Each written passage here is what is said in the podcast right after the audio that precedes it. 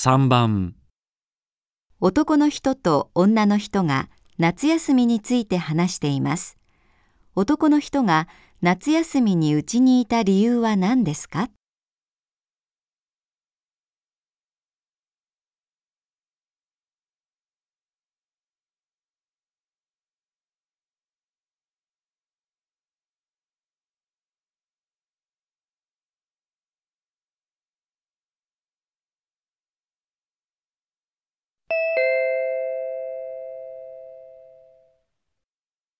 夏休みはどこかへ行ったの？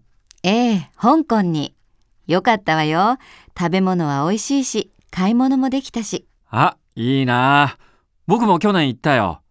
でも、急な仕事が入って、直前になって日程を変更したものだから、帰りの飛行機が取れるかどうかヒヤヒヤだった。なんか、疲れに行っただけみたいな感じだったよ。で、今年は？うちでゴロゴロ。体の調子でも悪かったの？